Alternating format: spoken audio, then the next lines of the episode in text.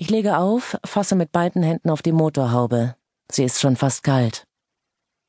Wir sind einfach keine Freunde geworden, dieses alte Auto und ich.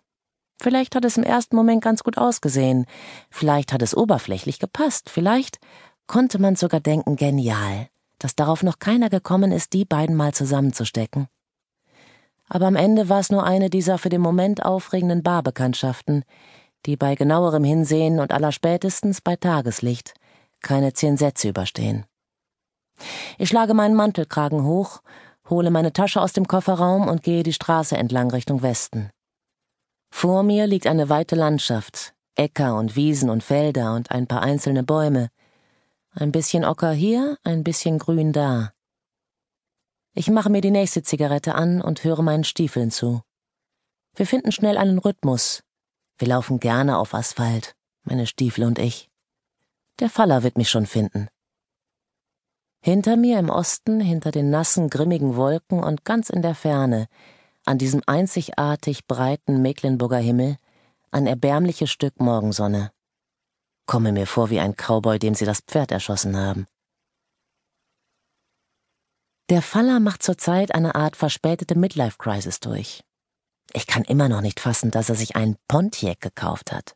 Himmelblau, Modell Catalina, aus den 70ern.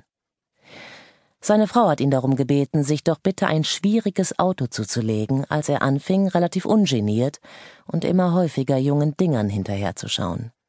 Beziehungsweise zu behaupten, dass immer mehr junge Dinger ihm hinterher schauen würden. Du brauchst eine Aufgabe, hat sie zu ihm gesagt, und die hat er jetzt auch.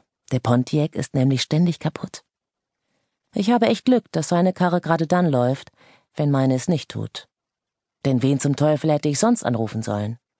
Der Calabretta trägt im Moment ein großes No Servizio Schild. Es hängt direkt vor seinem Herzen. Den Jammer hätte ich heute Morgen schlecht ertragen. Klatsche schläft noch. Und weil er bis vor ein paar Stunden noch hinterm Tresen gestanden hat, könnte man da auch im wachen Zustand nicht unbedingt mit Fahrtüchtigkeit rechnen. Carla und Rocco wiederum haben beide keinen Führerschein und obendrein noch den offiziellen Calabretta-Aufpass. Mir scheint, dass ich Teil eines insgesamt eher mobil schwachen Haufens bin. Er fährt langsam neben mir her. Der Pontiac blubbert. Er hält an und kurbelt das Beifahrerfenster runter. Ich habe doch gesagt, Sie sollen sich nicht von der Stelle rühren. Ging nicht anders, sage ich. Und sonst? Schönes Wochenende gehabt? Ich mache die Tür auf, schmeiße meine Tasche auf den Rücksitz und lasse mich ins schwarze Leder fallen.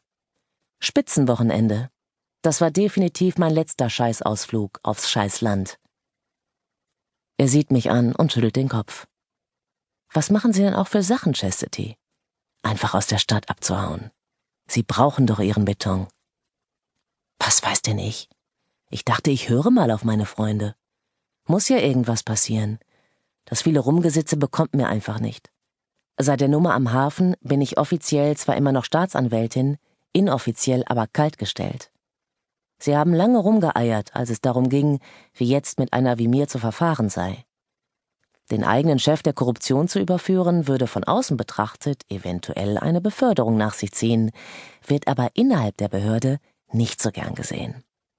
Und dann noch der unerlaubte Schusswaffengebrauch. Dass ich dabei dem Calabretta das Leben gerettet habe, ist eine Sache. Dass ich einem miesen Typen nicht ins Bein, sondern in die Kronjuwelen geschossen habe, eine andere. Was mit dem Typen danach passiert ist, weiß ich nicht. Ich habe nie mehr was von der Sache gehört. Und es gab nicht mal ein winziges Zucken in der Presse. Keine Ahnung, wie die Kollegen das gemacht haben. Ich will's auch gar nicht wissen.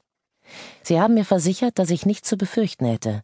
Sie haben die Armeepistole meines Vaters einkassiert und mich fürs Erste aus dem Verkehr gezogen. Und dann, nach vielen Monaten im Nirgendwo, kam sie mit dem neuen Job um die Ecke. Eine extra für mich geschaffene Stelle. Opferschutz.